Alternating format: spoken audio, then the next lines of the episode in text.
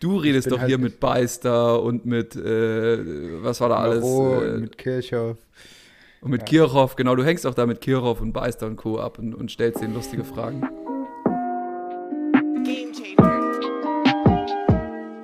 Gamechanger am Donnerstag. Heute mit Konsti und Spezi. Unser lieber Svenno sitzt immer noch äh, im Abseits. Ähm, den ersten Medizincheck hat er leider nicht bestanden und kann heute in der Folge wieder nicht dabei sein. Aber äh, nächste Woche wird er mit sehr hoher Wahrscheinlichkeit wieder Einsatzzeit bekommen und wir freuen uns wahnsinnig, ihn nächste Woche dann auch wieder begrüßen zu dürfen. Ähm, jetzt macht er noch ein bisschen Pause. Jo, äh, wie viele Spieler sind bitte jetzt noch in der La äh, Last Minute hier in diese Bundesliga gewechselt? Jeder will in, der, in die Bundesliga, habe ich so das Gefühl. Und wir haben richtig, äh, ein paar richtige Hochkaräter. Ähm, Michel Flapp, ähm, den kennt jetzt wahrscheinlich gar keiner, ähm, könnte aber zünden, ist jetzt zu Bielefeld gegangen, würde ich aber noch mit Vorsicht genießen, weil alle Leute, die in die Bundesliga wechseln, müssen sich erstmal beweisen. Man hat es bei Emanuel Dennis gesehen, der ist eine richtige Rakete, der von Brügge zu Köln ausgeliehen wurde. Hat gestern ähm, direkt mal Hütte gemacht im Pokal, aber auch direkt mal einen Elfmeter. Elfmeter Verballert. verschossen, ja.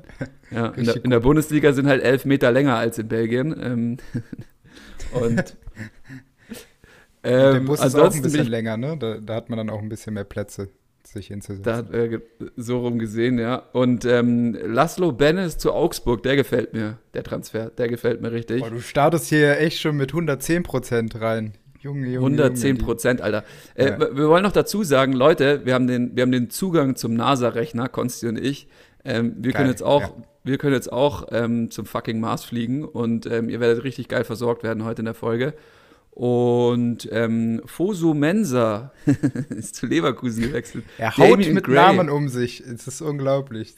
Ich schmeiß sie alle raus, ich hab's vorgekündigt. Äh, Damien Gray, den, den fand ich mal eine richtige Rakete, Alter, bei, bei Leicester, ähm, als er da aufgetaucht ist. Und der geht jetzt zu Leverkusen. Was geht ab, Mann? Ich bin richtig heiß. Ähm, der ist richtig schnell, der, der Kollege. Ähm, und dann, äh, absolut ein Top-Transfer. Ähm, Mainz holt sich Glatzel. Mateta abgegeben und Glatzel geholt. Was ist da los? Äh, Ey? Unglaublich gut, ja. Ja, bin ich auf jeden Fall sehr gespannt. Werden wir gleich bei den Matchups äh, auf jeden Fall drauf eingehen, auf die Transfers, ob die jetzt am Wochenende schon direkt zünden, äh, ob die vielleicht sogar schon zu den Boost-Spielern gehören. Äh, wir werden sehen. Ja. Kedira, Äh, Ra Radonjic oder wie er heißt? Äh, Radonjic, auch- ja. Boah, richtige Rakete Radonjic, auch. so. Ja, Ja. ja. Ja, habe ich auch ein bisschen was zu sagen zu dem Kollegen. Ich bin, ich bin richtig heiß. Ich Ich Bock bin auch heute. richtig heiß. Äh, In- und Out-Kategorie Hummels angeschlagen, hat im DFB-Pokal gefehlt. Ähm, auch fraglich jetzt für das Matchup am Wochenende. Sancho und Can, also Sancho hatte so ein bisschen Krampf in der Wade und dann konnte er nicht mehr vom Feld gehen. Der hat sich aber auch mal richtig verausgabt. Man sieht gerade einen ganz neuen Sancho irgendwie oder einen, ich weiß nicht, ob er früher mal auch wirklich so viel nach hinten mitgearbeitet hat. Das ist Wahnsinn. Also da ist Entwarnung gegeben bei Can, der hat sich auch wieder fit gemeldet. Bellarabi sich direkt verletzt. Wolf, äh, Wolf ähm, von Köln ist verletzt, für wen es da interessiert. Ähm, und Soloy ähm, sind auch die letzten News ähm, für alle Soloy-Besitzer da draußen von Freiburg. Da reicht es nicht für den kommenden Spieltag. Ähm, wenn du jetzt noch ein paar Kandidaten hast, dann pfeffer sie raus. Dann springen wir direkt in Bielefeld gegen Bremen. Ja, springen wir sofort rüber, würde ich sagen, oder? Ja, ist das die Gruselpartie vom Wochenende schon? Sonntag 18 Uhr? Oh Gott, oh Gott. Ja, weil dadurch, dass es auch eine Einzelpartie am Sonntagabend ist, äh, kann man das schon sagen, ja, ja. Auch wenn ich sagen muss, ich ich, ich, ich freue mich ein bisschen auf die Partie, muss ich sagen. Auch wenn, auch wenn sie gruselig wird. Das ist erstmal ein bisschen widersprüchlich. Aber ähm, ich habe mir auch dieses äh, Köln-Bielefeld-Spiel angeschaut und fand das im Endeffekt gar nicht so schlecht, weil ich gerade auch diese äh, taktische Herangehensweise von Köln, die hat mir extrem gut gefallen. Und ich sehe ein enormes Potenzial, dass Bremen das genauso einen ähnlichen Matchplan verfolgen kann, weil sie auch die Spieler dafür haben. Ähm, deswegen äh, ja, motiviere ich mich dadurch so ein bisschen, dass ich einfach abgleichen möchte, ob dieser Spielstil, den Köln da an den Tag gelegt hat, ob Bremen den auch eins zu eins umsetzen kann, weil dann ähm, könnte das auch in eine ähnliche Richtung gehen. Also bei Bremen habe ich auf der Uhr Bittenkurt und Möwald, lustigerweise, bevor wir den NASA-Rechner angeschmissen haben, ähm, hatte ich die schon auf der Uhr. Und jetzt sieht man aber auch, dass die beiden die höchsten Boosts kassiert haben. Bittenkurt bei Spitch 8,5 Millionen ist okay, könnte man sich überlegen. Ähm, bei Kickbase 8,7 Millionen. Für Kickbase ist er für mich nicht, weil er einfach nicht konstant genug ist. Aber für das genau. Matchup könnte er eine Option werden, weil man muss auch noch dazu sagen, ähm, Spitch hat eben den Punkteschlüssel umgestellt. Ähm, es gibt jetzt weniger Punkte für Superpässe. Äh, das ist von 12 auf 8 Punkte runtergegangen. Ball abgefangen, 15 auf 12. Ähm, am Tor vorbeigeschossen, minus 20 auf minus 15 runter reduziert. Und Torschuss um, äh, gibt 15 Punkte mehr, 50 auf 65 hoch.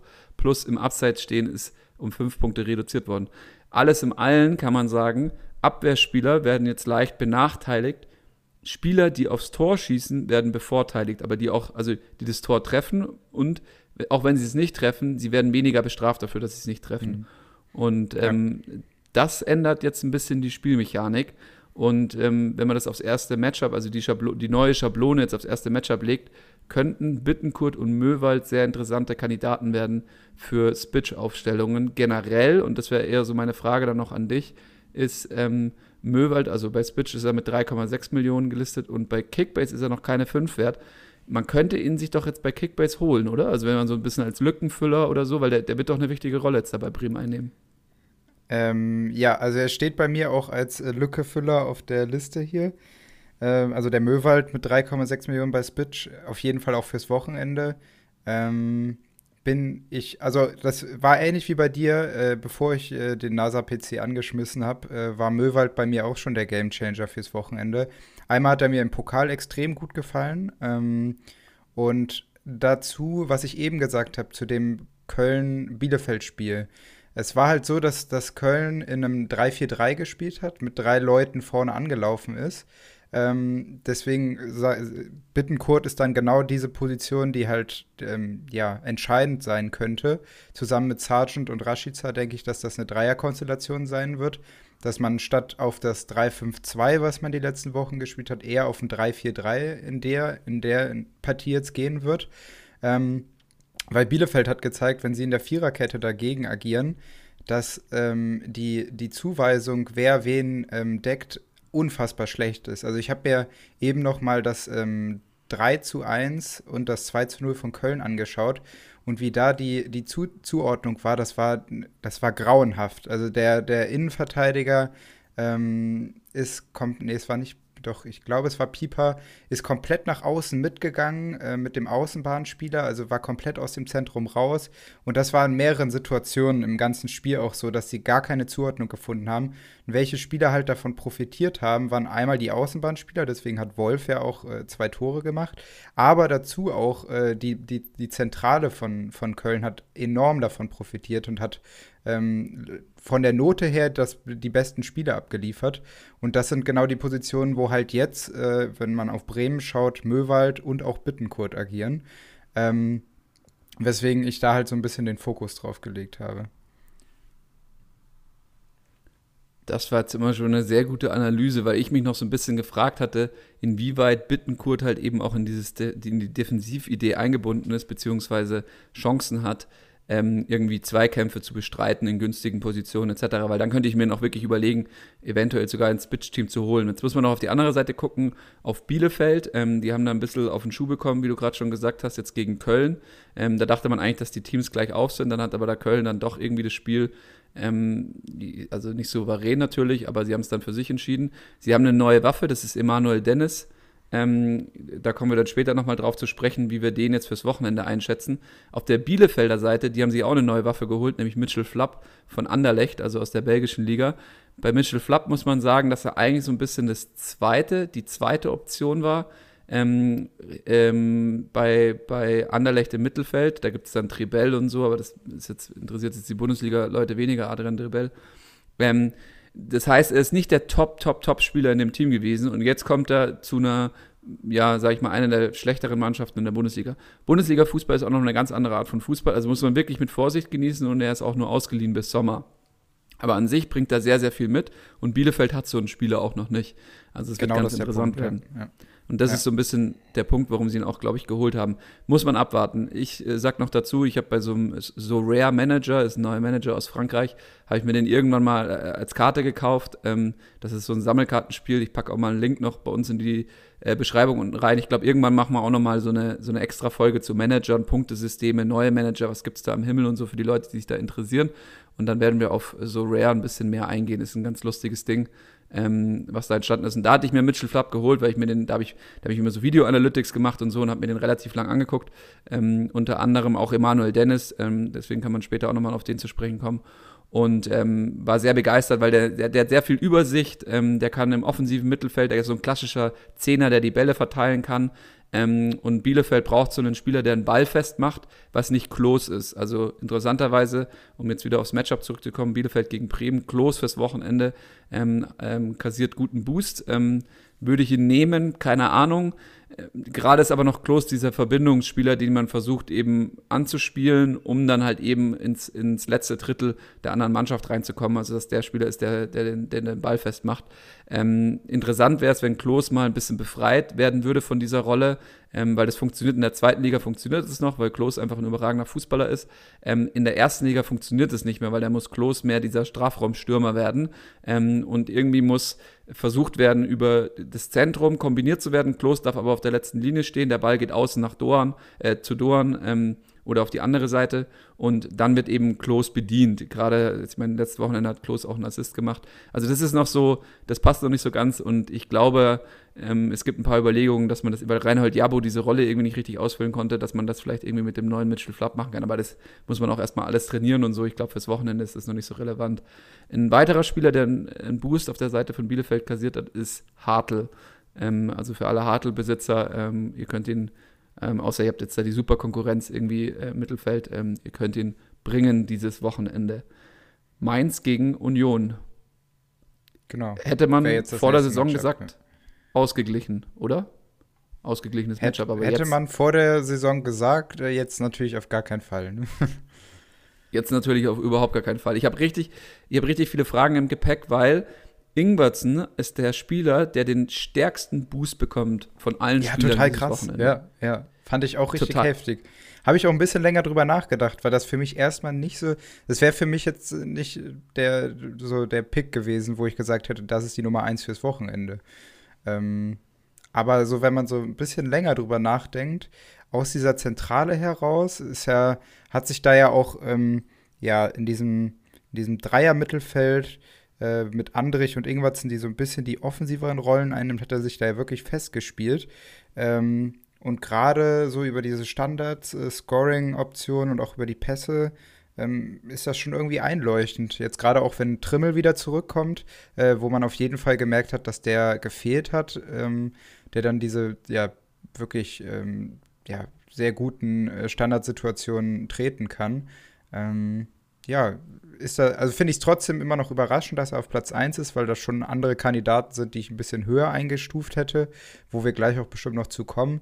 Ähm, was ist so dein Eindruck zu, zu äh, Union jetzt gegen Mainz?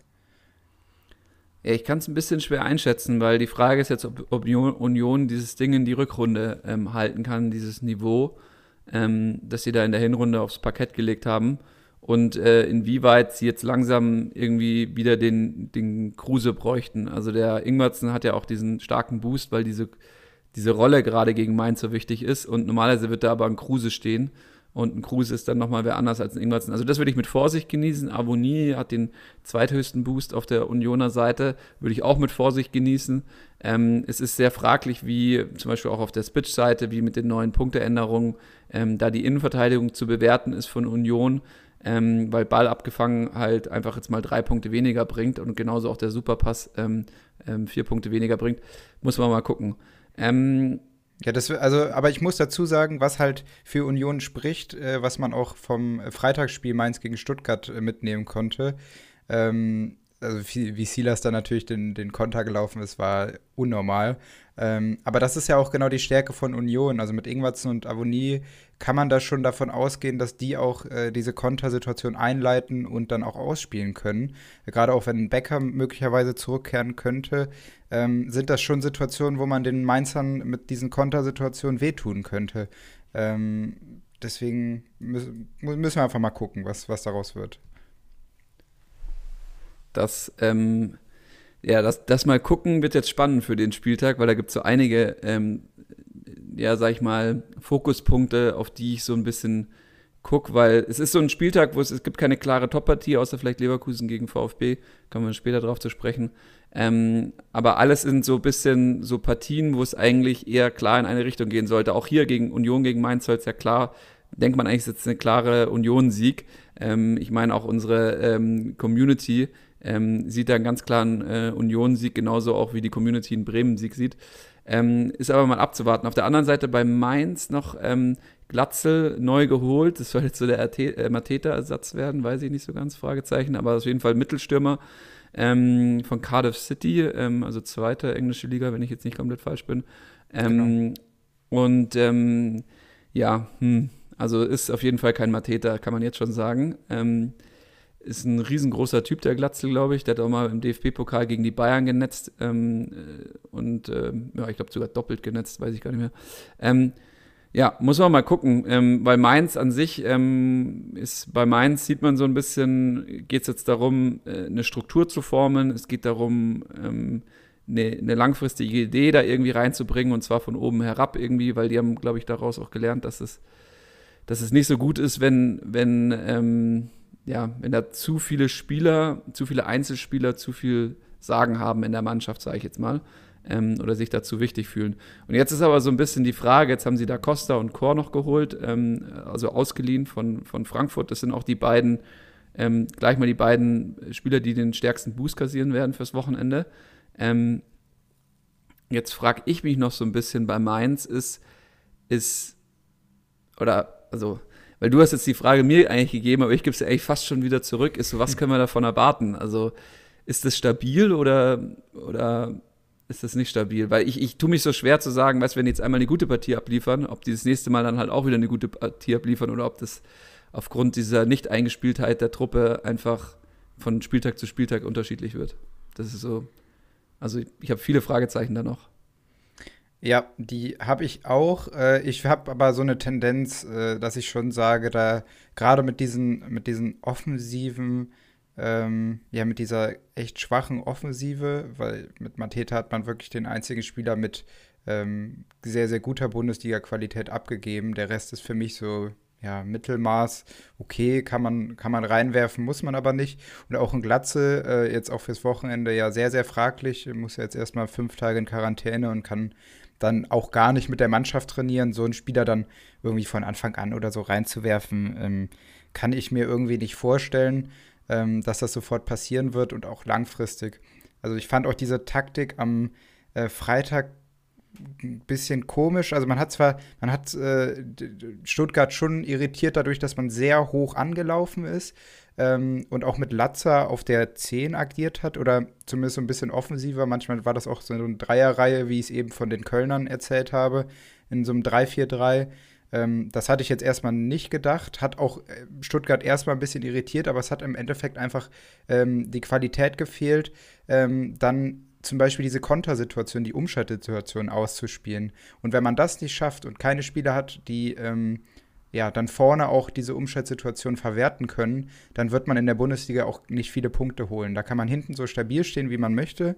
Wenn man dieses, äh, wenn man diese Kombination nicht hinbekommt, äh, wird man keine Punkte sammeln. Und das, glaube ich, wird das große Problem von Mainz sein, dass man es vielleicht schafft, ähm, ordentlich hinten zu stehen und da dann auch mal Partien zu haben, wo man ähm, ja, den Gegner erstmal vor ganz große Probleme stellt, aber es im Endeffekt nur mit ganz viel Glück schafft, selber äh, in die Situation zu kommen, um Tore zu schießen. Und das ist dann mehr Glück als Verstand und das ist so meine Einschätzung, dass das auch ähm, ja, dann in Zukunft eher schwierig wird bei den Mainzern. Ja, sehe ich, sehe ich nicht großartig anders. Ähm, eine Mannschaft, die mich auch immer wieder vor Rätsel stellt, äh, ist im nächsten Matchup zu finden. Augsburg gegen Wolfsburg. Und es ist so ein bisschen Augsburg, weil, also ich weiß überhaupt gar nicht, was ich von denen halten soll. Auf der anderen Seite bei Wolfsburg, ähm, glaube ich, ähm, ist man, kann man langsam davon sagen, man weiß, was man bekommt bei Wolfsburg. Defensive Stabilität und dann halt eben werden halt versucht, diese, diese Waffen, die sie einfach haben, mit Weghorst, aber auch ein Babu auf der Seite, also diese unglaubliche Durchschlagskraft, ähm, wird dann versucht, eben sehr geschickt ins Spiel zu bringen. Deswegen glaube ich auch, bei Wolfsburg gegen Augsburg erwarte ich wieder einen Wolfsburg-Sieg. Ähm, jetzt im Pokal gegen Schalke ähm, haben sie es 1-0 irgendwie hinbekommen. Da muss man auch sagen, dass Schalke ähm, stark zurückgekommen ist ähm, mhm. nach dem Rückstand. Also es war ganz überraschend, wie viel Spielkultur Schalke hat und wie viel Mentalität und, und Power und diese jungen Unbekümmerten, die sich da richtig reinschmeißen. Werden wir gleich im, nächsten Matchup gegen Leipzig noch ein bisschen drauf kommen. Aber Wolfsburg gegen Augsburg ähm, ist für mich so ein bisschen, weil ich nicht weiß, was ich von Augsburg halten soll. Also wenn man jetzt mal kurz noch auf die Boost-Spieler schaut, auf der Wolfsburger Seite sind es ähm, Steffen und Baku. Ähm, ich könnte mir auch vorstellen, je nachdem, was für eine Rolle Baku einnimmt, könnte es auch im Babu sein, ähm, eher als Baku. Ähm, also wer halt den Rechtsverteidiger eben besetzt. Ähm, jetzt ist aber die Frage mit dem neuen Punktesystem bei Spitch, könnte man das auch andersrum sehen, weil es könnte auch sein, der, der rechts vorne spielt, hat dann mehr Torschüsse. Das muss man noch so ein bisschen, sag ich mal, auch noch ein bisschen anschauen und abwarten. Ähm, auf der anderen Seite bei Augsburg, ähm, Udokai und Gikiewicz. Gikiewicz halt immer, wenn der Torwart der Boostspieler ist, dann weiß man, okay, da erwartet der Algorithmus, dass äh, viel auf das Tor geballert wird. Ähm, außer jetzt irgendwie Augsburg hätte das wahnsinnige Aufbauspiel über den Torwart, aber ähm, ich glaube, es ist eher so zu lesen, dass wenn der Torwart der Boostspieler ist, dass es halt dann eben, dass man viele Torschüsse auf sein Tor erwarten kann. Ähm, genau, ja. ja. für mich. Und bei Udo Kai muss man halt vielleicht auch noch dazu sagen, auch wenn er der zweit äh, besten, den zweitbesten Boost hat, ist der Boost immer noch nicht gut. Also es gibt ja auch nochmal, und wir haben ja eben von Ingwarzen geredet, der einen recht hohen Boost hatte und Udokai hat einen recht geringen Boost im Vergleich dazu. Der ist halt nur im, in der Gesamtheit der Mannschaft, weil die Gesamtmannschaft halt nicht viel von dem Matchup profitiert, äh, deswegen noch auf Platz 2 aber ist jetzt trotzdem kein Kandidat, den ich jetzt aufstellen würde und das gibt der Boostwert auch so her, würde ich sagen. Also der liegt jetzt ja bei, wenn ich das hier richtig sehe, bei 98 Prozent. Und Ingwarzen hatte eben 124 Prozent, um da mal so ein bisschen so eine Einordnung zu haben. Ähm, das ist dann genau. schon ein sehr großer Unterschied. Also die Sache ist, wie es zu lesen ist, ist es im Endeffekt ist sogar Minus, äh, wenn es 98 genau. ist, weil immer 100 ist sozusagen der Wert, von dem es dann nach oben und nach unten geht. Also man erwartet sogar weniger Punkte als im, im Schnitt. Ähm, für alle Leute da draußen, wir wurden auch mal darauf aufmerksam, es, wurde, es gab Nachfragen, geil, dass ihr das mit den Boosts macht, aber holt doch noch mal bitte zwei oder dreimal aus. Ähm, wir haben auch ähm, ähm, eben, ja, im Endeffekt für uns ist es ja auch neu, sozusagen mit diesen Werten umzugehen. Wir sind dabei, glaube ich, jetzt schon so ein bisschen geübt darin.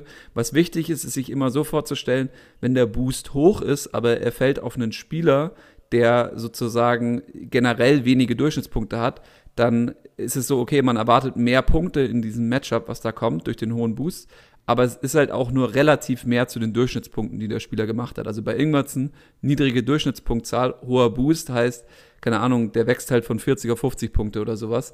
Ähm, das muss man immer so ein bisschen noch in Relation sehen. Das ist das Wichtige, dass die Leute da draußen ähm, das auch wissen, dass es hoher Boost heißt nicht gleich, der macht 200 Punkte am Wochenende oder sowas, was eh sehr schwierig ist vorauszusehen, ob irgendwer 200 Punkte macht, weil da müsste er irgendwie ein Tor und eine Torschussvorlage machen oder irgendwie sowas, äh, sorry, eine, eine Torvorlage machen. Ähm, also das immer so ein bisschen ähm, selber auch noch versuchen einzuordnen für sich. Ähm, für uns ist ja eben wichtig, das Spiel anzugucken, die Gamechanger anzugucken und zu sagen, wer könnte in diesem Spiel jetzt zusammen mit dem, mit dem Boostwert, wer könnte sozusagen für den Gamechanger-Moment sorgen.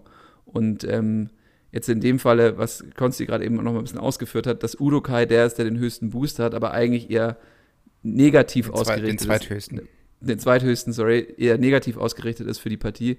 Ähm, da, sagt, da sieht man schon viel, dass es halt ein ganz klares, oder der Algorithmus geht davon aus, dass ganz klar Wolfsburg dieses Spiel dominieren wird ähm, und es halt viel auf das Augsburger Tor geht. Ich hatte mir auch lange überlegt, ob Wolfsburg gegen Augsburg die One-Way-Partie für mich ist vom Wochenende, also wo es ganz stark in eine Richtung geht. Aber ich glaube, da kommen wir ähm, später noch zu einem anderen Matchup, wo ich das noch Wollte eher erwarte. Sagen, ja. da, da, da, kommt noch so eine andere Partie, da, da gehe ich eher davon aus. Und sie kommt genau jetzt. Leipzig gegen Schalke. Yes. Hello. ähm, ja, Schalke haben wir gerade schon ein bisschen gehypt, ähm, hochgeredet, weil sie gegen Wolfsburg echt krass zurückgeschlagen haben. Aber Leipzig ist einfach, ähm, ist drin. Also die, die, die Bochum ja, haben mir leid auch getan. nicht Ja, das ist aber auch nicht, aber Leipzig ist gut, sondern aber sie spielen jetzt wieder Bundesliga und nicht DFB-Pokal. Also man hat so krass gesehen, was es für einen Unterschied macht, schon kopfmäßig, wenn die halt nicht in der Liga auf dem Platz stehen, sondern im DFB-Pokal. Das ist, das ist krass, was das vom Kopf her bei denen für einen Unterschied macht. Das war für mich äh, Nummer eins vom, von den Argumenten, wieso wir da ein ganz anderes Schalke gesehen haben und jetzt auch in der Liga wieder ein ganz anderes Gesicht von Schalke sehen werden.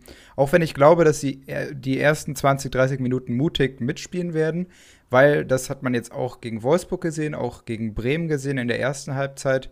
Ähm, die können kicken und die haben, wir wissen auch, was die mit dem Ball anfangen können und äh, so ein Harit äh, zum Beispiel gefällt mir da immer wieder richtig gut, was der für Lösungen entwickelt und seine Dribblings im Mittelfeld.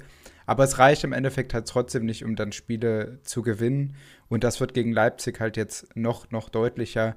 Ähm, zum DFB-Pokalspiel von Leipzig muss man auch sagen, dass sie gegen eine B11 von Bochum gespielt haben, was ich schon echt dreist von den Bochumern fand. Also das Spiel schon vorher so abzuschenken, äh, nur weil man gegen Leipzig spielt, fand ich dann schon echt traurig weil man hat ja genügend andere Beispiele gesehen, dass wenn man mutig gegen solch große Mannschaften spielt, wie gegen Leverkusen auch, äh, dass man da auf jeden Fall mithalten oder sogar gewinnen kann. Ähm, oder Paderborn ist auch ein ganz gutes Beispiel. Und äh, da darf man eigentlich aus Leipziger Sicht nicht viel ähm, ja, jetzt Schlüsse fürs äh, Schalke-Spiel ziehen, außer dass halt gewisse Spieler recht viel Spielzeit bekommen haben. Angelino hat, weiß ich nicht wieso, verstehe ich auch auf, verstehe ich wirklich gar nicht, ähm, 90 Minuten durchgespielt, was ich total einen Schwachsinn fand. Äh, den hatte ich, hätte ich relativ früh rausgenommen oder ähm, ja, sogar komplett geschont. Ähm, das wäre für mich so ein klarer Kandidat gewesen, den man hätte da rausnehmen können. Ähm, ich äh, habe ja eben gesagt, ich hätte andere Spieler gesehen, die ich äh, auf der Nummer 1 gesehen hätte bei den Boosts.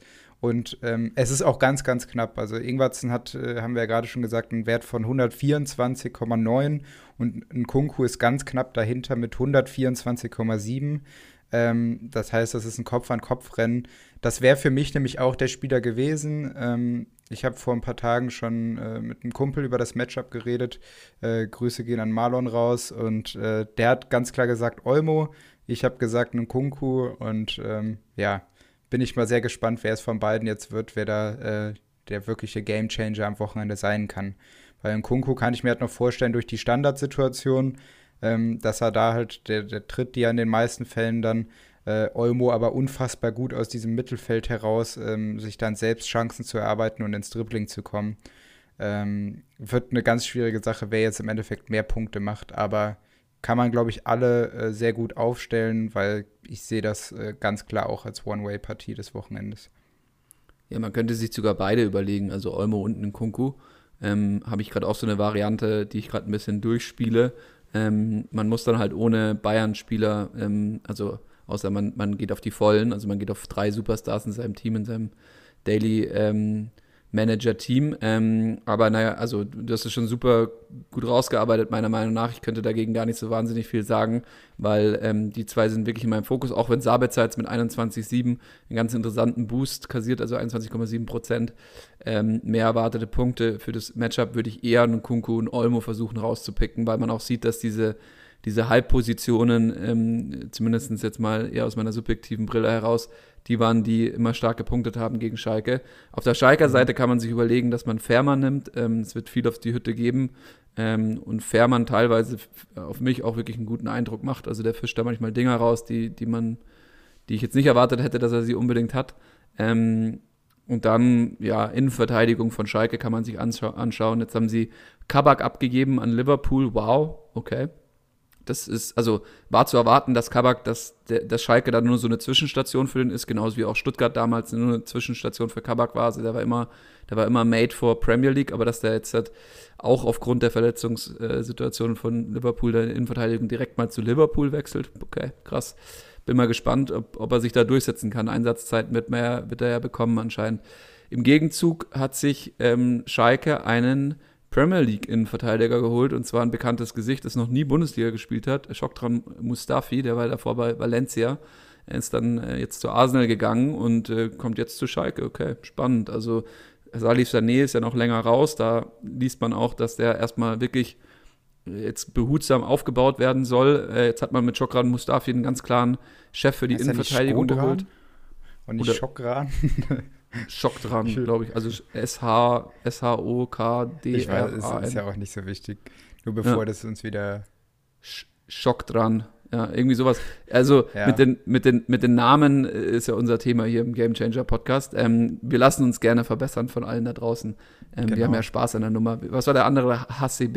Äh, das war doch der HCB, ja. HCB.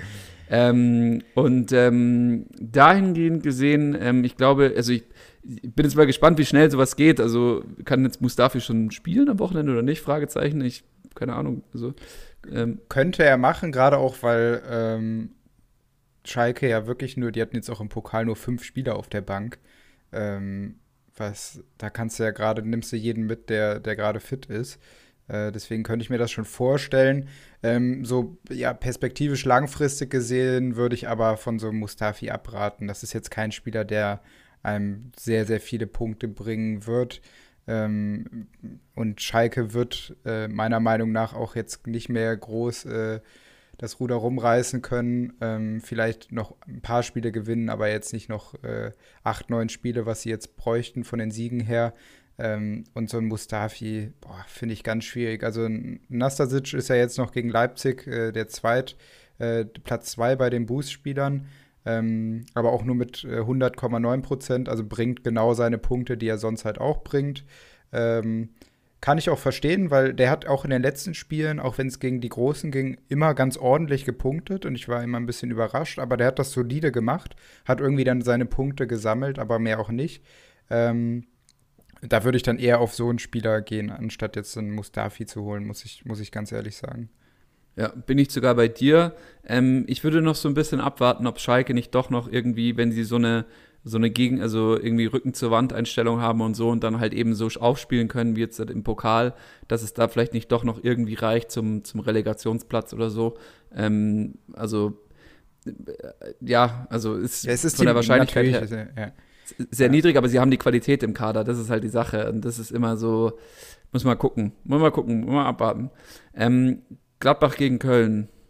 Wow. Also Gladbach gestern gegen Stuttgart. Ähm, in der ersten Halbzeit habe ich das Gefühl gehabt, wir waren gar nicht mehr auf dem Platz irgendwann. Ähm, in der zweiten Halbzeit wieder krass, wie, wie der VfB zurückgekommen ist. Aber Gladbach wirklich eine gute Mannschaft. Also die funktionieren einfach. Ich bin auch sehr, sehr gespannt, ob, ob ähm, da eben Marco Rositz da, da über die Saison hinaus ähm, bei Gladbach bleiben wird oder ob er nicht dann irgendwie doch diesen Posten bei Dortmund äh, innehaben wird, weil der, das, das funktioniert einfach, dieses System da. Es ist fast schon so gefühlt, ähm, dass es gar keine so richtige Gamechanger-Spieler mehr gibt. Also jetzt muss man Tyram rausheben, der hat nämlich, der war so ein bisschen der Gamechanger, ähm, weil der sich da einfach die Pille genommen hat und sie reingesprost hat. Aber genauso auch Laszlo ähm, Player, ähm, muss man dazu sagen, dass der auch Gamechanger-Potenzial immer hat, aber ich weiß noch nicht, ob der fitnessmäßig komplett auf der Höhe ist. Ähm, Markus Thuram würde ich jetzt erstmal eine, eine kleine Buy-Empfehlung raushauen, irgendwie an alle Communio und Kickbase-Manager, falls der noch übrig ist, ähm, versucht den euch zu holen. Bei uns in der Liga ist er für 38 Mille weggegangen, da war ich am Anfang erstmal so, okay, wow. Da hat sich aber einer richtig weit aus dem Fenster gelehnt. Auf der anderen Seite denke ich mir so, ey, das könnte schon wert sein, der, der, der Thuram, ähm, weil die, die, er hat einfach Budenpotenzial so und, und Gamechanger-Potenzial. Ja. Ja. Ähm, also glaube ich auch. Also bei uns ist er auch für 27 äh, weggegangen. Äh, Janni hat sich den geschnappt, da war ich auch ein bisschen äh, mad. Janni vom Kickbase-Podcast. Der, Genau, Der. Sausack. Ja, ja, ja. Denn der ist auch auf Platz 1 und hat sich jetzt noch so einen guten Spieler geschnappt. Äh, Da war ich äh, ein bisschen böse auf den Rest der Liga, dass die alle so gepennt haben, äh, weil da hätten die mal zuschlagen sollen. Ich bin mit Benze Baini sehr zufrieden ähm, und wollte deswegen gar keinen, also bei uns ist ja nur ein Spieler pro Verein im Team ähm, und deswegen war für Ty- Thuram für mich gar, gar keine Option. Aber ähm, ja, ist auf jeden Fall ein Spieler, den man äh, jetzt so ein bisschen ähm, ja, in den Fokus setzen sollte. Äh, aber du hast, du hast vollkommen recht. Also auch bei diesem Gladbach-Köln-Spiel, auch wenn man jetzt denken könnte, ja, das müsste ja äh, ein Gladbacher Spiel sein und da müssten ja viele von profitieren. Ähm, auch die Boostwerte sagen das aus. Dass die recht äh, ausgeglichen sind. Also die Boostwerte mit 109 und 108 sind jetzt nicht wirklich hoch von äh, Hofmann und von Neuhaus. Ähm, dass so alle Spieler ein bisschen von diesem Matchup profitieren, aber keiner so richtig, weil das genau das, was du gesagt hast. Das ist eine äh, Gesamtkonstellation, die echt gut jetzt funktioniert, die sich wieder gefunden hat. Das war das, was ich vor ein paar Wochen mal gesagt habe, dass äh, ich der Meinung bin, dass Gladbach sich in der Rückrunde wieder äh, finden wird und zu der Form zurückkehren wird, die wir letzte Saison kannten und das ähm, ja, ist für mich auch immer mehr so zu sehen, jetzt auch in dem Pokalspiel, dass man so eine unglaubliche Qualität auf dem Platz hat und auch wenn man ähm, dann mit Neues und Kramer spielt und dann noch einen Zakaria von der Bank bringen kann und in der Offensive auch ähm, wild rumrotieren kann und es eigentlich kein Qualitätsverlust da ist, ähm, finde ich das einfach richtig, richtig stark und äh, freue mich immer mehr auf die Gladbacher in der Rückrunde und jetzt auch ähm, vielleicht in der Champions League gegen Man City ja auch vielleicht ein bisschen ähm, für Überraschung noch sorgen können mit der Form jetzt. Ja, also ich, das wird natürlich der absolute Härtetest dann in der Champions League. Aber jetzt ähm, erstmal gegen Köln interessiere ich mich dafür, speziell bei dem Matchup, jetzt noch auf der Kölner Seite die beiden Boostspieler hervorgehoben, äh, Meret und Horn. Also da sieht man wieder an den Boost schon. Da ist zu erwarten, dass es halt viel aufs Kölner Tor geht, ähm, beziehungsweise dass man Torschüsse erwarten kann, sodass Horn eben einen starken Boost bekommt. Ähm, die, die Sache ist, man könnte sogar fast schon Gladbach oder aus meiner Brille sehe ich es fast schon wie so ein Leipzig Light. Also die, die sind sehr variabel vorne und sehr stabil hinten. Ähm, also sehr unanfällig ähm, für, für, vor allem auch für Konter. Also das haben sie sehr gut ausgestellt. Jetzt hat gegen Köln ist es halt genau so, was hat Köln für Waffen? Köln hat die Waffen, dass sie eben sich auch hinten reinstellen können. Jetzt ist die Frage, ähm, Bornau, wenn er fehlt, sehe ich das ein bisschen problematisch an, ähm, weil ich den für sehr wichtig halte in der defensiven Stabilität auf der Kölner Seite. Wenn Wolf fehlt, dann fehlt ihnen eine der Waffen, die jetzt der letztes Wochenende gezündet hat bei denen. Ähm, und ähm, sie haben halt mit Emanuel Dennis diese, diesen schnellen ähm, äh, ja, Stürmer, der halt in die, in die Schnittstellen reinstoßen kann, ähm, den sie in die eine oder andere Situation dann eben auch bringen können. Jetzt hat äh, Jakobs hat ein äh, klasse Tor geschossen, klasse Vorbereitung auch gemacht. Da sieht man, dass Jakobs und Dennis eine sehr interessante Kombination oh ja. sein können, speziell für Kontersituationen. Aber ich glaube, die hat Gladbach im Griff. Auf der anderen Seite Gladbach auch häufig schon ähm, dabei erwischt, dass sie genau in solchen Spielen dann nicht die Leistung auf den Platz bringen, die sie eigentlich von, die, die man eigentlich von ihnen erwartet, sag ich mal. Ja, und ich würde dir mit den Kontern auch ein bisschen widersprechen wollen, weil so stabil sehe ich Gladbach da dann doch nicht. Also, wenn ich mir gerade auch speziell jetzt so das Spiel gegen Bremen äh, mich nochmal zurückerinnere, wenn Bremen was geschafft hat in der Partie, war es durch die Kontersituation, die Gladbach meiner Meinung nach nicht gut verteidigt hat. Also weiß ich gar nicht, ob man da so sagen kann, dass, das, dass die da so sattelfest sind, was, was diese Kontersituation angeht. Gerade wenn man mit sehr, sehr schnellen Spielern äh, auf diese Abwehrreihe zuläuft. Auch wenn Elvedi und Ginter jetzt nicht die allerlangsamsten sind, aber halt auch nicht das Tempo, Tempo von Jakobs und Dennis mitgehen können. Ähm, deswegen ähm, besteht da schon eine gewisse Chance. Und auf Dennis würde ich sowieso, ähm, also das ist jetzt auch kein, äh, kein Pushen meiner eigenen Spieler, auch wenn ich ihn mir geholt habe. Ähm, aber der, der sagt mir einfach komplett zu und ist viel zu gut für Köln. Also wirklich, das ist, ist einfach viel zu gut. Ähm, was der auch schon für, für ähm, Lösungen kreiert hat, auch wenn man, schaut euch nochmal das, das 3 zu 1 von Köln gegen Bielefeld an, wie der den Ball durchlässt und genau weiß, äh, dass der Ball genau in die Schnittstelle kommt und Retschbitschei den reinmachen kann ähm, und, und so, ein, so einen Blick einfach für die Situation hat, dass er den Ball nicht annimmt, sondern einfach durchlässt. Das gleiche hat er gegen Regensburg jetzt auch nochmal gemacht. Ähm, Wäre jetzt witzig, wenn gegen Gladbach nochmal genau das gleiche passieren würde. Also äh, achtet da mal drauf.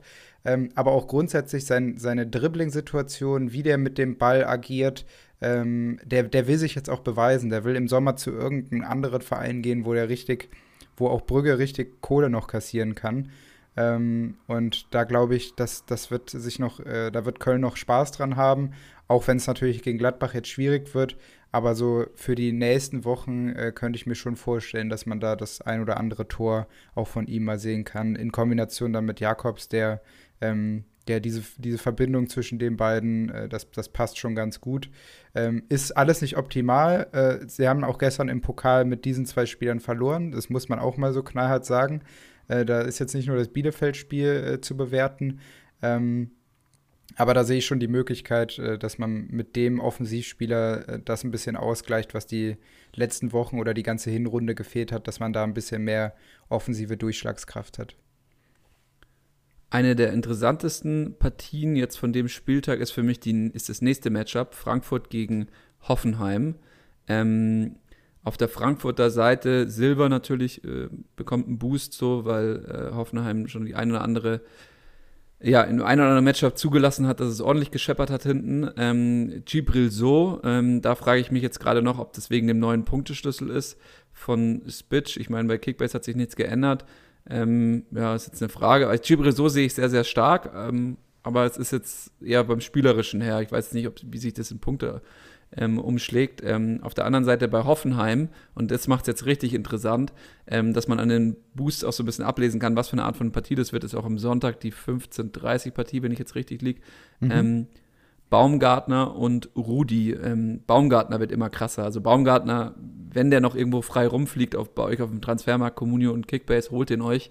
Ähm, der wird immer wichtiger da in dem Spiel. Also es ist wie so ein der übernimmt so ein bisschen Roll, also so die Rolle da vom Grammaric äh, links und rechts irgendwie und stößt dann halt eben so relativ gefährliche Räume vor.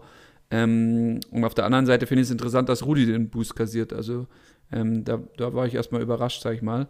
Ähm, aber wird eine spannende, wird eine spannende Partie, kann in beide, beide Richtungen fallen. Ich sehe natürlich Frankfurt jetzt erstmal stärker, weil natürlich im Momentum ähm, und dann mit diesem super starken Silber äh, Frankfurt ist wieder im alten Spiel drin. Kostic, Halbfeldflanke, also es war gegen Hertha die Situation, Halbfeldflanke, Kopfball, ähm, Silber. Also diese, diese Situation, dass die, also ich sehe auch schon so eine Verbindung zwischen Silber und Kostic irgendwo. Ähm, und jetzt ist da noch Jovic dabei. Ja, Frankfurt ähm, mit diesem Jovic-Transfer äh, Transfer und so und dass die jetzt zu alter Stärke finden, keine Doppelbelastung haben. Du hast es ja schon früh gesehen. Ich war so ein bisschen skeptisch, aber könnte, könnte ja eine interessante Saison jetzt werden müssen sie halt jetzt gegen Hoffenheim dann so eine Partie für sich entscheiden. Also das ist halt dann, mhm. das, ist ja auch irgendwo klar. Ähm, ja, ich schaue interessiert darauf. Ähm, ich bin noch so ein bisschen ähm, auf deine Meinung gespannt, äh, ob du Hoffenheim stark reden kannst oder ob du halt auch da einen ganz klaren Frankfurt-Sieg siehst. Ähm, ich bin da so ähnlich wie du. Ich äh, lass mich so ein bisschen einfach, lass das auf mich zukommen und schau, was es, was es gibt, weil ich das so gar nicht greifen kann. Du hast es genau richtig gesagt, es kann in beide Richtungen gehen. Man hat natürlich äh, so ein kleines Momentum auf der Frankfurter Seite, weil die einfach in einer überragenden Form gerade sind. Äh, also Silva können wir hier als, als Dauerboost-Spieler eigentlich aufführen.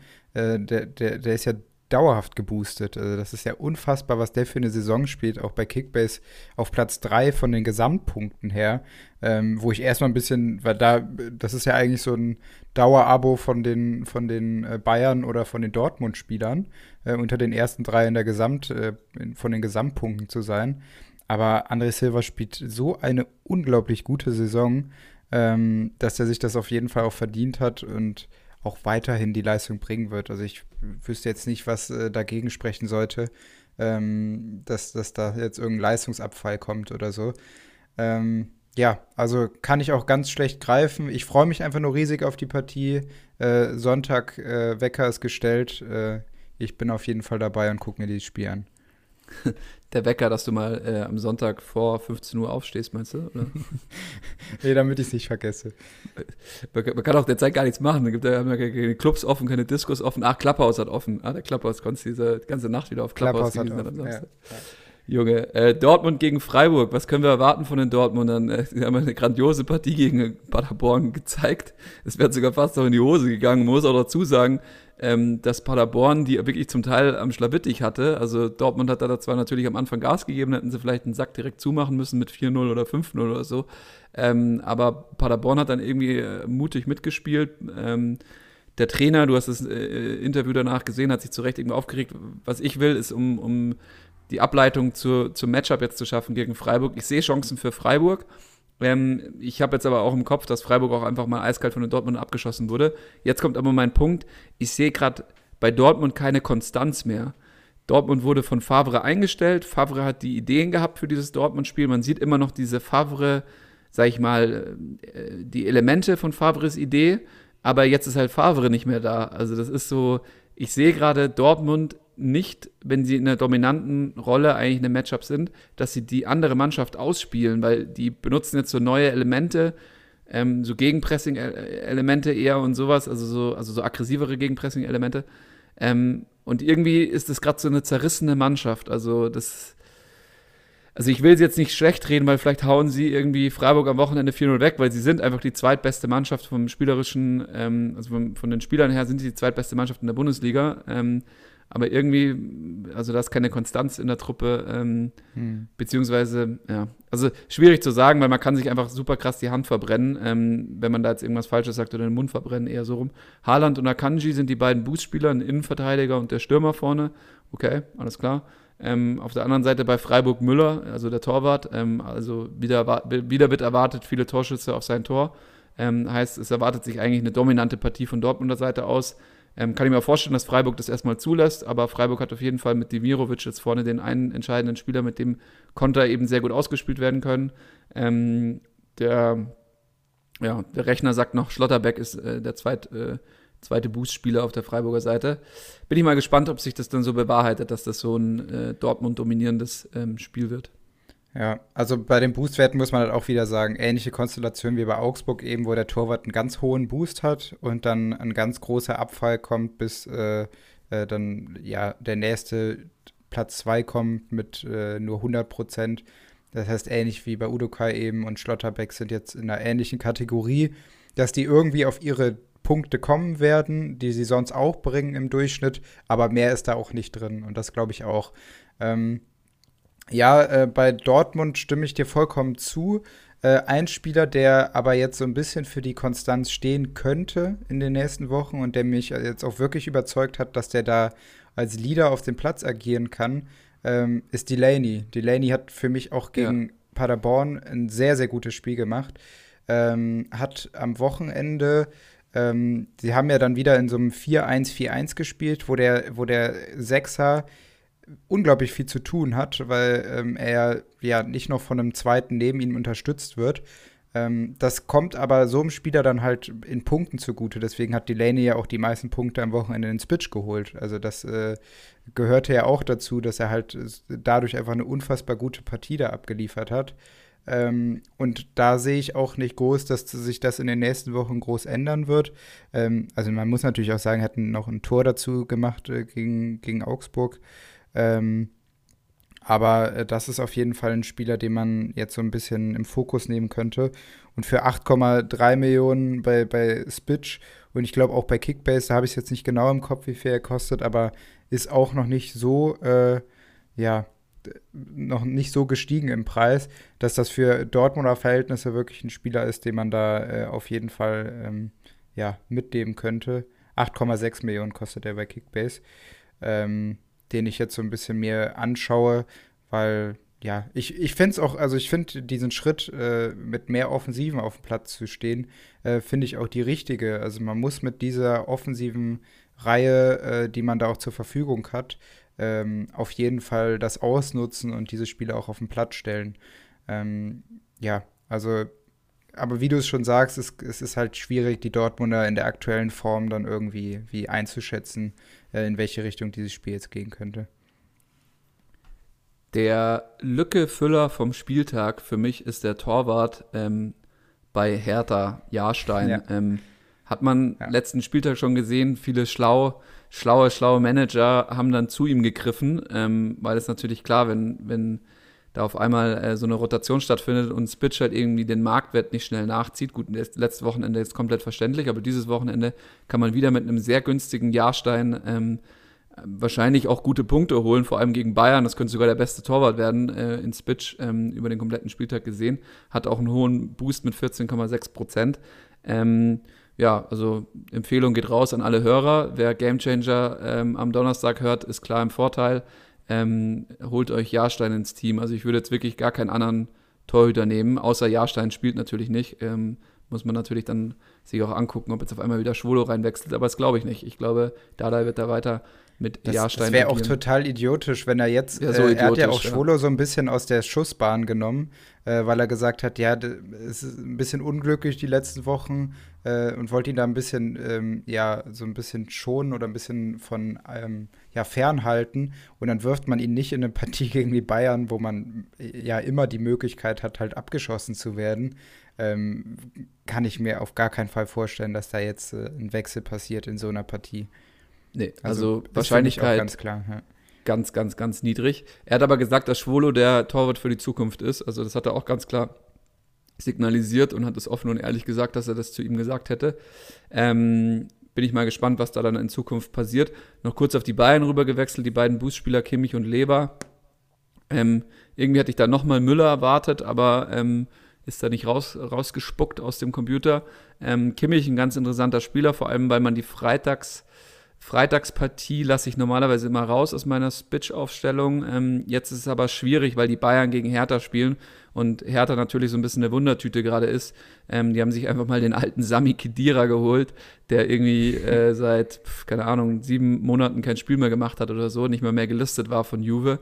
Ähm, in, ja, wow. Also ich halte sehr, sehr viel von Sami Kedira. Ich glaube, das ist ein unglaublich ist, ist ein schlauer Spieler, ist eigentlich ein Box-to-Box-Achter. Ähm, eigentlich nicht, den, nicht der Sechser, den, den ähm, äh, Hertha braucht. Also Hertha hat keinen klaren Sechser in der Mannschaft. Das ist total beschissen. Also die haben das ja mit stark versucht. Findest du, findest du Kedira wirklich so oft? Also ich finde Kedira eigentlich gerade den klaren Sechser, den man gebraucht nee, hat. Nee, nee. Kedira ist ein Box-to-Box-Achter und die haben damit, sie haben Toussaint, sie haben Askasiba, sie haben jetzt Kedira, hm. ähm, äh, sie haben Guendouzi, das ist auch kein Sechser, das ist alles, und die können alle auf der Sechs spielen, so ist nicht, auch Kedira kann auf der Sechs spielen, hat auch unter Mourinho auf der Sechs gespielt, aber er ist jetzt nicht, ist jetzt, weißt du, das ist so, also machen wir es mal richtig plakativ so, ähm, Delaney ist für mich der klassische Sechser, der halt da richtig so dieser Abräumen-Sechser, der aber auch den Ball noch, der noch genug Technik hat, um den Ball zu verteilen.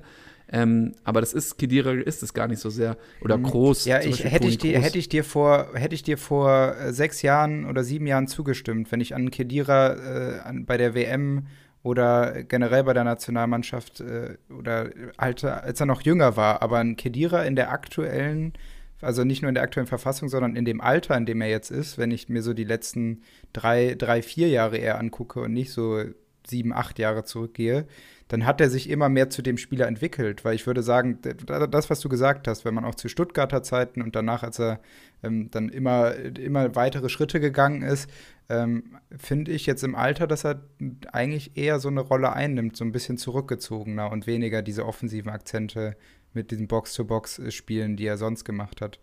Also weiß ich nicht, völlig. Aber ist für mich generell ein Spieler, den ich noch so gar nicht, der kann in die eine Richtung oder komplett in die andere Richtung gehen von seinem äh, spielerischen Verhalten her, dass er wirklich äh, durch seinen auch ja durch seine Leader, sein Leadership auf dem Platz äh, da total die Mannschaft prägen kann oder einfach komplett über seinem Zenit ist und ähm, ja, das ein kompletter Flop wird. Also ich glaube, da gibt es kein großes äh, dazwischen. Ähm, der kann entweder der Mannschaft richtig gut tun oder das wird halt gar nichts. Ähm, das ist so meine Einschätzung. Deswegen auch ein sehr großer Gamble, wenn man, ich, wenn man ihn sich holen sollte bei irgendwelchen Fantasy-Managern. Also das ist, davon ist erstmal, glaube ich, abzuraten, ehrlich gesagt, ähm, dass man sich holt. Ja. Also es ist natürlich sehr verlockend, aber selbst ich als alter Kedira-Fan ähm, würde nicht dazu raten. Ähm, außer man ist jetzt super leidenschaftlich und findet es einfach geil, dass er in seinem Team ist. Ähm, du hast, äh, also du hast mir gut widersprochen und du hast, glaube ich, recht in dem, was du gesagt hast. Auch die Hertha wird ihn da auf der 6 versuchen einzusetzen und er kann auch mit seiner Ruhe das Spiel da so ein bisschen prägen und, und äh, durch sein Kurzpassspiel, sein sehr sicheres, das hat er auch damals schon bei bei Real gehabt, nur halt eben im zweiten Drittel oder in der Kante vom zweiten bis ins, ins letzte Drittel vom Gegner hat er immer noch eine sehr ruhige Pille geschoben, deswegen hat ihn mhm. Mourinho so geliebt. Ähm, äh, und äh, diese Rolle wird er auch irgendwo bei der Hertha einnehmen, aber er ist für mich einfach nicht, also er ist für mich einfach nicht der Sechser, er wurde auch nicht darauf ausgebildet. Also er ist immer der gewesen, mhm. der da halt eben zwischen den Boxen hin und her wandern kann. Ein anderer wichtiger Spieler, den ähm, den äh, Hertha geholt hat, Radonjic. Also Hertha muss halt irgendwas auf dem Flügel machen oder musste irgendwas auf dem Flügel machen, weil da hatten sie irgendwie nichts. Mit Radonjic haben sie einen richtig interessanten ähm, jetzt hat. Ähm, der, der hat die ein oder andere sehr, sehr gute Aktion bei Olympique Marseille gehabt, die er selber bestimmt hat. Also wo er, wo er wirklich äh, ins Dribbling gegangen ist, dann vorbei und dann auch den Abschluss gesucht hat, ähm, der auch jetzt so ein bisschen unbelastet kommt, der sofort hochgehypt wird vom Trainer, ähm, also dem sofort richtig irgendwie Eier aus Kruppstahl, hat man früher mal gesagt, äh, verpasst wurden und so. Und ähm, da, da bin ich sehr gespannt auf den Kollegen, wie schnell der sich in der Bundesliga einfinden kann ähm, und wie er da in diese, in diese Mannschaft reinpasst. Für mich generell Hertha ist halt das Problem, ist, dass die Mannschaft nicht von Abstiegskampf geholt wurde oder die neuen Transfers wurden nicht geholt mit dem Versprechen, ey, hier, ihr müsst Abstiegskampf machen oder mit der Ansage. Ähm, und da wird es jetzt ganz spannend, wie die sich da zurechtfinden können. Jetzt geht es direkt mal gegen die Bayern. Hm. Kann, kann auch gut sein, weil man halt natürlich äh, wach im Kopf ist. Also ähm, die werden sie nicht, also ich glaube nicht, dass sie abgeschossen werden am Ende des Tages. Ähm, aber muss man mal gucken, was sich da so herausentwickelt. Ähm ich ich finde, äh, um noch kurz auch was zu Radonjic zu sagen, ich habe mir seine äh, die Spielervorstellung äh, an, angeschaut, äh, äh, einfach auch so einen Einblick zu bekommen, was ist das für ein Typ, äh, wie tritt der da so auf, ähm, hat dann auch so seine eigenen Stärken beschrieben, wie er sich als Spieler beschreiben würde. Ähm, und ich fand ihn die ganze Zeit total geil, weil der saß da, hatte gar keinen Bock auf den ganzen Kram und ähm, hat dazu immer so ein richtig verschmitztes, geiles Lächeln dabei gehabt, so als, als, als wird er in, im nächsten Spiel einfach fünf, weiß, dass er fünf Tore macht, so ungefähr. So, so richtig überzeugt von sich selbst und die ganze Zeit so ein Grinsen dabei. Und die geilste Aktion fand ich, als er gefragt wurde, ähm, also äh, dann ein bisschen weitergehend, er hat halt gesagt, dass er ähm, sehr, sehr schnell ist und dazu auch beidfüßig ist, auf der Außenbahn halt beide Positionen bekleiden kann und ähm, hat dann dazu äh, ja beigesteuert, dass er beim letzten Marseille-Spieler äh, Spiel mit äh, 37 km/h äh, gemessen wurde. Was ich eher, was total, also wird wahrscheinlich totaler Bullshit sein, weil ich, ich glaube, noch kein Bundesligaspieler wurde in dieser Saison mit mehr als 36,5 oder 35 oder so ähm, gemessen. Also wenn das wirklich stimmen sollte, dann bin ich mal gespannt, was da kommt. Aber der hat das halt, der hat das halt mit äh, ja, auch irgendwie so einer Überzeugung gesagt und äh, fand, fand sich einfach richtig geil in dem Moment. Und äh, ist für mich so vom, vom Spielerischen, ich habe dann auch noch mal ein paar äh, Aktionen, also müssen, ein paar Highlight-Videos angeschaut. Was? Müssen wir abwarten, wenn er dann mit deutscher Messtechnik gemessen wird, ob das dann auch so. Äh, ja, ja, dann, dann, dann wird nochmal eine andere Kameras. Sache. Obwohl ähm, das ja ähm, bei uns jetzt auch irgendwie Amazon ist oder so ein Schwachsinn, naja, weiß man nicht, aber ähm, ja. Ja, ja. Ich wollte zumindest noch ganz kurz sagen, ich hatte dann halt noch so, also so Highlight-Videos sind ja eigentlich immer sehr, ähm, ja, unaussagekräftig. Mit ich ganz toller Saison Musik, auch äh, Highlight-Videos Highlight zu Chong angeschaut und am Ende war da gar nichts, ist ja jetzt auch wieder weg. ähm, aber äh, was, was mir schon aufgefallen ist, einmal, ähm, dass er einen sehr guten Körperbau hat. Also ähm, ist von seinem, ja, ist stabil gebaut. Also das ist immer schon mal ein sehr gutes Zeichen für so Außenbahnspieler, wenn die körperlich einfach sehr gut mithalten können, weil das ist eine der wichtigsten Sachen in der Bundesliga, ähm, dass du dich leichter tust, wenn du körperlich schon äh, auf einem bestimmten Level bist, ähm, dass dir das nicht als Schwäche angehangen werden kann. Ähm, und dazu die Schnelligkeit und diese Beidfüßigkeit ähm, hatte sehr, sehr starke Tendenzen oder hat so vom, von, von diesen Läufen her, hat er mich extrem an Kostic erinnert. Ähm, ist zwar ein bisschen größer, ist mit 1,85 jetzt auch nicht klein, ähm, aber wirkt extrem agil und flink auf dem Feld ähm, und trotzdem mit so einem stabilen Körper. Also bin ich mal sehr, sehr gespannt, äh, gucke ich auf jeden Fall drauf. Aber jetzt auch für das Matchup gegen die Bayern ähm, erstmal noch nichts. Kann sein, dass er da dann noch reinrutscht, äh, noch so 20 Minuten mal ähm, ja ein bisschen sich ausprobieren kann. Aber äh, da müssen wir jetzt erstmal ein bisschen ihm Zeit geben und ein bisschen abwarten. Deswegen äh, wäre das jetzt auch, äh, liegt bei 6,3 Millionen bei Kickbase. Ähm, ja, würde ich, glaube ich, mir nicht erstmal holen. Äh, würde ich einfach nur als reiner Fußballfan draufschauen, ähm, weil ich einfach sehr, sehr gespannt auf ihn bin. Kleiner Fun Fact an der Seite. Ähm, Villas Bojas, der ehemalige Trainer von Olympique ähm, Marseille, das war, der ist nämlich jetzt gefeuert worden, ähm, ist gegangen, nachgegangen worden, beziehungsweise er hat eine Aussage getroffen, aufgrund dessen er dann gegangen worden ist, ähm, nachdem Radonjic wegtransferiert wurde zu Hertha und sie einen Cham von Celtic geholt haben, die äh, Olympique Marseillais, ähm, und er sich so krass darüber aufgeregt hatte, weil er meinte, die, also Spieler abgegeben, den ich unbedingt haben wollte, den ich unbedingt gebraucht hätte, und dann Ersatz geholt, der nicht, ähm, nicht eins zu eins das war oder auch was ich überhaupt gar nicht gebraucht hätte. Also der hat richtig viele Stücke auf Randonic gehalten. Ähm, du sagst, du würdest ihn dir nicht holen. Ich würde ihn mir bei ähm, Kickbase holen ins Team, vor allem weil er auch nicht teuer angesetzt wurde. Ähm, und ich glaube, dass die Hertha genau diesen Spieler gerade braucht eben. Und vielleicht kann der unbeschwert aufspielen und der wird auch die, der wird auch ähm, die ein oder andere Gamechanger-Situation bekommen. Also ich glaube, das könnte interessant sein. Und wenn es okay, nur ja. für den, den Marktwertanstieg ist. Ähm, dass man mitnimmt. Also ich habe ihn noch nicht gekauft, um das hier mal äh, als Disclaimer kurz zu sagen.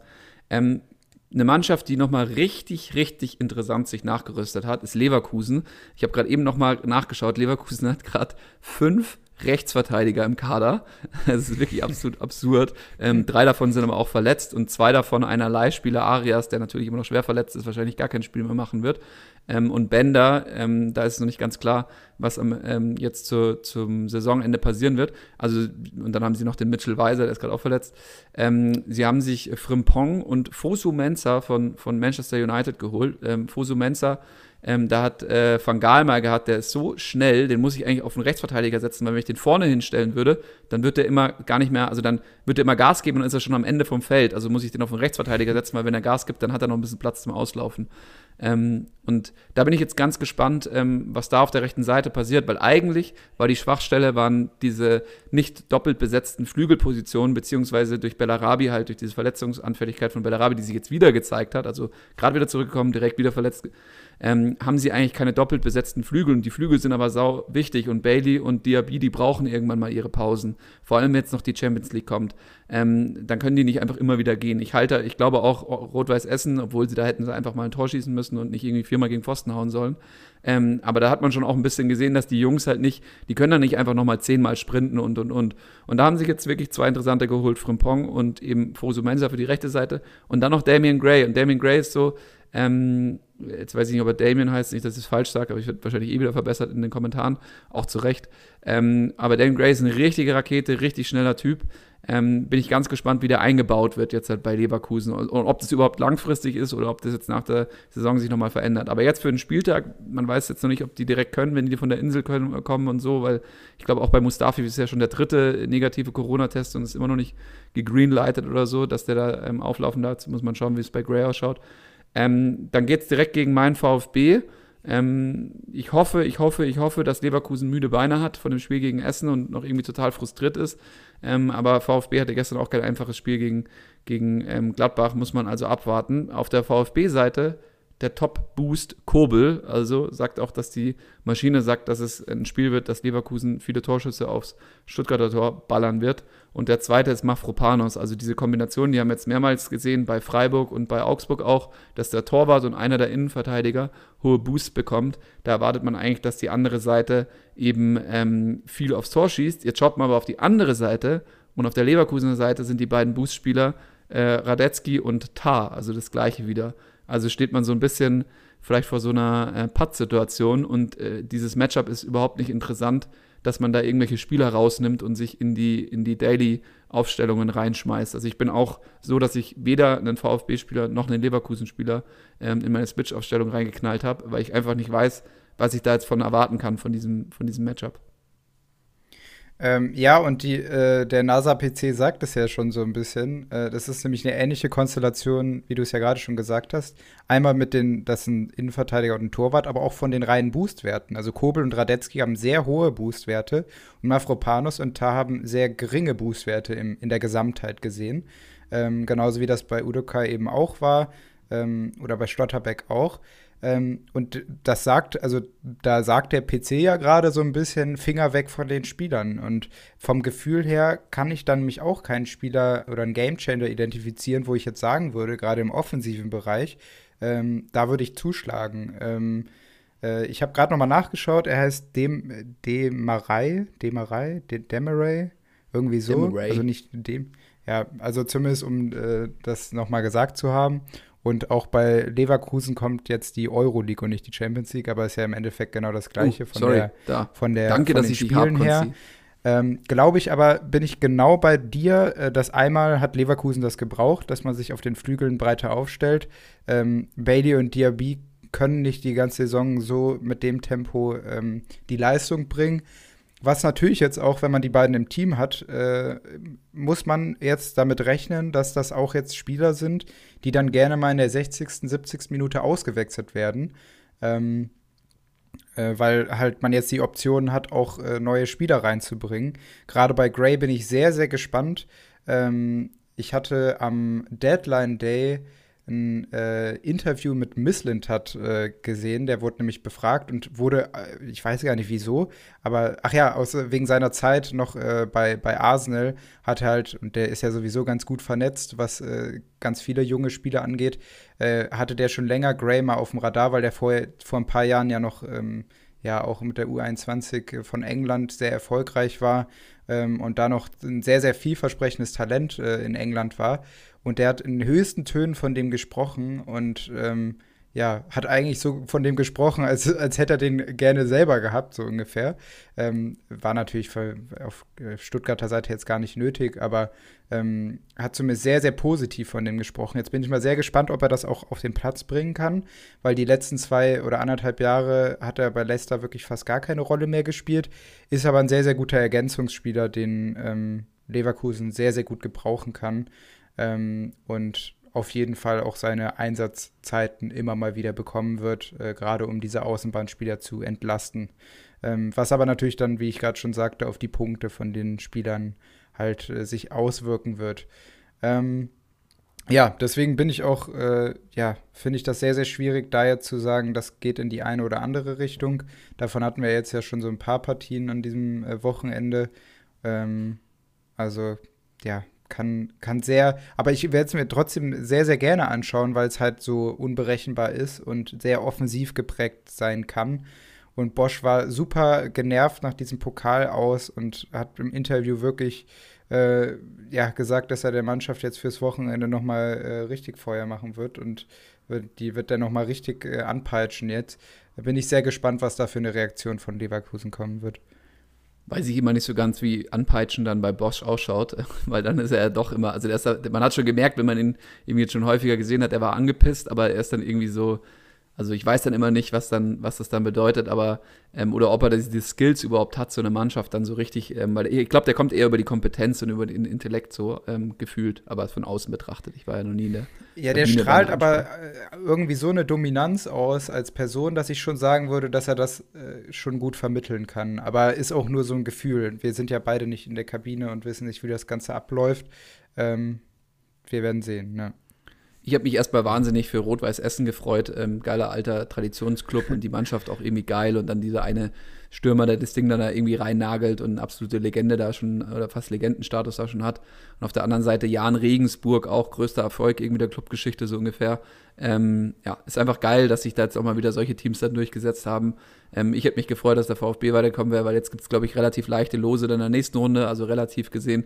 Ähm, mal schauen, wer dieses Jahr den DFB-Pokal holt, ähm, weil Bayern raus ähm, und ähm, Dortmund, äh, sorry, Dortmund ist noch dabei, ähm, aber Leverkusen raus. Ähm, also ja, beiden Vor Vorjahresfinalisten.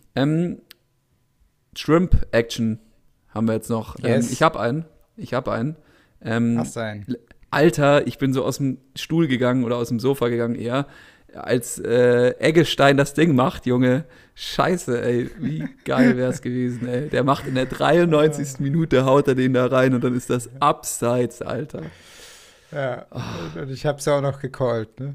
Du hast, du hast gecallt und mein Schrimp war das letzte Woche, ey. Ja, ist, ja, ja, ja, Also ich habe in der 70. noch gesagt, in der 93. 93. Minute, ähnlich wie gegen Köln, Schalke, wird da ein Tor fallen. Und als es dann wirklich so eingetreten ist, ja, äh, hat mich auch nichts mehr äh, ja, auf dem Sofa gehalten. Mhm, aber naja, war ja nur eine ganz kurze Freude. Aber was, ja, sieht denn dieses Wochenende aus bei dir? Pass auf, ähm, wir haben ja ein bisschen Neuzugangsfolge gemacht, haben die Neuzugänge äh, irgendwie besprochen, die jetzt in der Winterpause noch äh, Deadline-mäßig dazugekommen sind. Jetzt gibt es noch zwei, also wir haben vielleicht den einen oder anderen offen gelassen. Laszlo Benisch ähm, zu Augsburg haben wir nicht angesprochen im Matchup. Das ist so, Benisch wird, ist einfach ein geiler Spieler, könnte mir vorstellen, dass er bei Augsburg da irgendwie auch mit den Standards und so zu Punkten kommt und so. Muss man aber alles mhm. abwarten, wie der da eingebaut wird, weil eigentlich haben sie da den Caligiuri, der da die Standards tritt und so. Muss man mal gucken. Ähm, dann gibt es noch Dajagu, ähm, der zu Union gegangen ist, und Musa, ähm, zu dem ich gar nichts sagen kann. Ähm, Stürmer, den sich Union noch geholt hat, muss man auch abwarten, was da passiert. Aber den, äh, mein Schrimp äh, und ich bei Güstil, ich wurde ja von, von Svenno, wurde ich ja äh, ausgelacht, da haben mir mehrere Leute auch privat geschrieben, Alter, ich habe mir diesen Güstil da geholt, weil du den da so gehypt hast im Podcast und und und. Also ich muss immer sagen, ich hoffe, ich habe das so ausgedrückt, dass ich von dem Jungen wahnsinnig viel halte, dass ich aber jetzt nicht davon ausgehe, dass der, der jetzt die Kickbase-Saison gewinnt oder sowas oder den Spitz-Spieltag oder so. Er hat da seine paar Minuten da bekommen ich glaube, er hätte auch eigentlich eine Rolle da im Freiburger, in der Freiburger Mannschaft, aber solange die nicht irgendwie 4-2, 3-1 spielen und er vorne in der Mitte spielen kann, ähm, hat er da irgendwie auch fast keine Rolle, so ein bisschen, außer irgendwie, keine Ahnung, dass er halt krass rennt und körperlich ist und physisch ist. Ja. Also Gustil ist es nicht, beruhige ich schon mal alle, sondern Masaya Okugawa, das ist der andere Neuzugang äh, von Bielefeld, kam von ähm, Red Bull äh, Salzburg, ähm, hat, ist durch die ganze Schule da gegangen, Liefering, also durch diese Nachwuchsakademie und so, als er aus Japans gekommen ist, ähm, ist sehr gut ausgebildet technisch, ähm, war dann auch mal bei Holstein Kiel ausgeliehen und und und, also technisch ganz, ganz sauberer Fußballspieler, linker Mittelfeldspieler ist er, glaube ich, gelistet und ähm, der ist ein Spieler, den Bielefeld auch noch nicht hat. Und jetzt haben sie auf der rechten Seite haben sie den Rizzo Doan, der eigentlich so ein bisschen offensiver ist. Und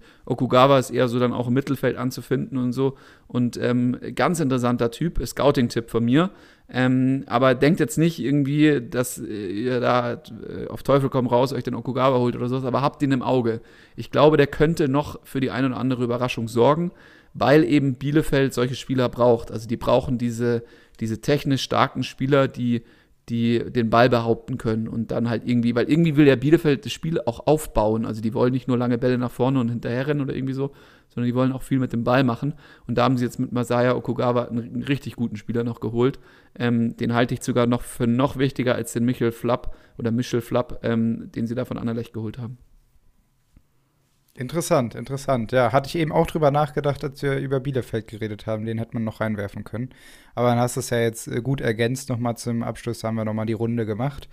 Ähm, ja, ich werfe einen Kunku rein. Ganz klare Geschichte für mich. Ähm, hatte ich ja eben schon angesprochen, dass ich da die letzten Tage auch schon drüber geredet hatte. Ähm, der wird ganz sicher seine Bude machen. Und ähm, ja, zeigt ja auch die, die, die Boost-Spieler, um sie nochmal zusammenzufassen. Wir haben auf der 1 äh, Ingwarzen, auf der 2 Kunku, auf der 3 Bittenkurt, äh, dann Sabitzer, Steffen und das ist dann die Top 5. Ähm, dass ich Bitten Kunku laut NASA PC auch gar nicht äh, so schlecht liegen könnte. Ja, also für alle Leute, die Punkte absahen wollen, geht lieber auf Constis Tipps als auf meinen. Meiner ist wirklich ein reiner Scouting-Tipp, nur dass ich es nochmal erwähnt hatte. Ähm, dann nochmal so ein bisschen aufgepickt, ähm, irgendwie die, die Dots connected jetzt über die Folge. Äh, wir haben einmal über so einen neuen Manager geredet, so Rare. Ähm, so französisches eigentlich ein Sammelkartenspiel, was aber auch irgendwie, die wollen den, den besten, das beste globale Fantasy-Produkt äh, äh, bauen und so. Ist ganz lustig, macht Spaß kann man sich irgendwelche Karten kaufen und sammeln und bla, ähm, dass ihr da nicht irgendwie lost seid im Space, weil so viele uns auch geschrieben haben, ähm, hey, ist ja cool, wie ihr darüber redet, aber ich komme gar nicht mehr mit. Ich habe gerade erst angefangen, Game Changer am Donnerstag zu hören, ich bin neu dabei und äh, bin manchmal, kann, bin gar nicht so richtig auf der Höhe, was ihr da alles redet.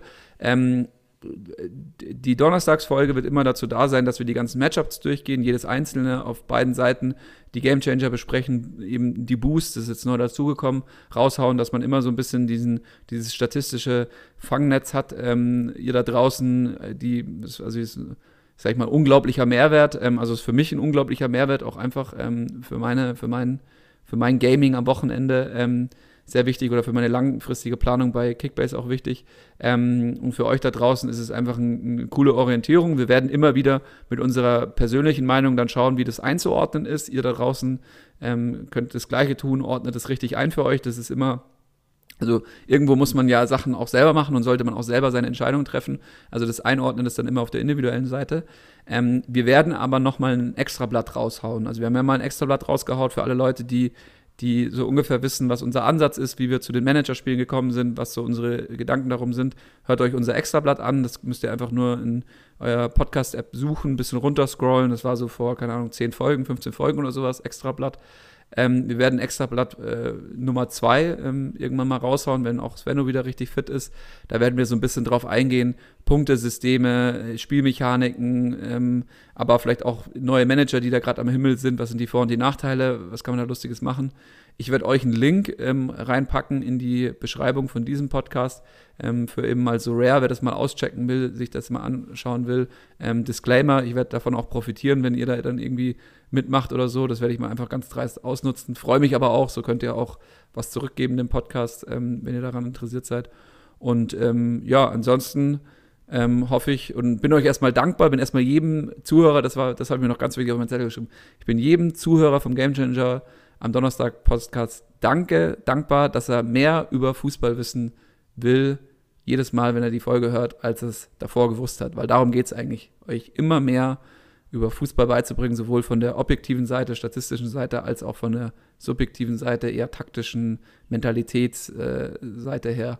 Und äh, ihr könnt euch sicher sein, Konsti und ich werden jedes neueste Buch über Fußball lesen, über Taktik lesen, äh, mit Svenno werden wir jedes Buch über Statistik lesen, äh, was man da machen kann. Äh, da gibt es die Fußballmatrix ähm, zum Beispiel als Buch, das ganz wichtig ist, oder von Tobis, Tobias Escher. Ähm, die Bücher sind ähm, ganz wichtig zu erwähnen, wer da mal interessant, äh, interessiert ist, weiter in die Lektüre einzusteigen, so wie auch Konsti und ich.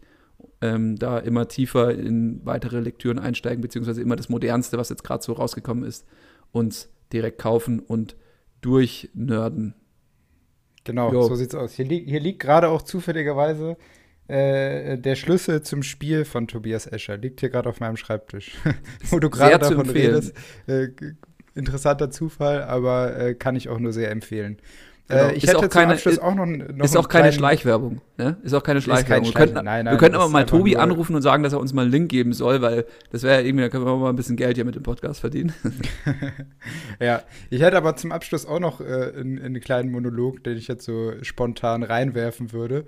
Ähm, weil ich habe am letzten äh, Freitag äh, mal ein bisschen was anderes in Clubhouse ausprobiert und ähm, ja, euch Zuhörern so ein bisschen die, die Stimme gegeben und eure, euer Fußballwissen so ein bisschen breit treten lassen, dass ich auch einfach mal, ähm, ja, dass wir so halt in Diskussionen gekommen sind. Und ich fand das unfassbar gut und würde das gerne auch noch ein bisschen ausführlicher äh, in den Liga-Insider-Kommentaren machen. Wir haben mit, mit Fadi äh, jede Woche äh, mit seinen Hertha-Beiträgen jemanden, der wirklich sich sehr, sehr viel Mühe gibt und wo ich auch wirklich jedes Mal dankbar für bin, äh, diese Insights zu lesen. Ähm, ja, das will ich auch noch mal ganz darum, kurz. Da schließe ich mich an. Das ist richtig, richtig geil. Also da lerne ich auch immer noch mal richtig viel davon. Also das ist, danke dafür. Ja, genau. Und das ist halt der Punkt. Es, ge es geht uns bei der ganzen Sache ja nicht darum, ähm, das Ganze eindimensional zu machen und euch äh, einen Mehrwert zu geben, sondern dass es halt wechselseitig passiert. Und genau das äh, hat Fadi damit angestoßen. Der ist jetzt so ein bisschen, ja, für mich das Leitbild oder so ein bisschen das Beispiel. Ähm, aber ich würde mir total wünschen, wenn wir es für, für diese ähm, für diese Kommentarsektion, für diese Folge vielleicht schaffen, ähm, ein Thema zu etablieren. Nämlich jetzt sind wir ja gerade noch äh, recht frisch in der Rückrunde gestartet. Man kann so ein bisschen sehen, in welche Richtung das jetzt geht.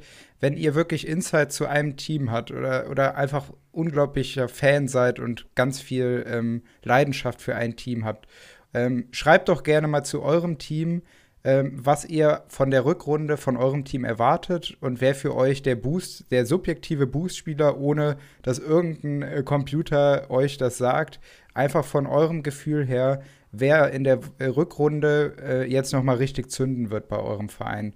Und das vielleicht auch ein bisschen ausführlicher ähm, ja, argumentieren, Gründe dafür nennen, wieso ihr das Gefühl habt. Ähm, und da hätte ich einfach richtig Bock, halt so eine wechselseitige Sache zu erzielen, dass wir da in eine Diskussion kommen und ähm, unter der nächsten, ähm, unter dem nächsten Beitrag halt richtig schön über Fußball diskutieren können. Und äh, da würde ich mich einfach riesig drüber freuen. Äh, sonst zum Abschluss würde ich mich auch noch darüber freuen.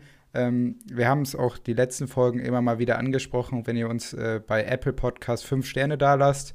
Ähm, das ist, hilft uns immer riesig weiter und ist für uns eine Bestätigung und eine Motivation, das Ganze hier so weiterzumachen. Ähm, das ist für uns einfach eine riesen Leidenschaft und ein riesen Leidenschaftsprojekt. Ähm, und darüber so ein bisschen äh, Feedback zu bekommen und eine Bewertung zu bekommen, ist äh, immer Gold wert für uns und würde ich zum Abschluss halt noch mal kurz sagen. Und wenn einer im Publikum ist, in der Zuhörerschaft, der aus Sinsheim kommt und zu Chris Richards was sagen kann bei Hoffenheim, dann äh, zahle ich 25 Euro in die Podcastkasse. Alles klar. Geilen Spieltag allen. Bis dahin. Ciao, ciao.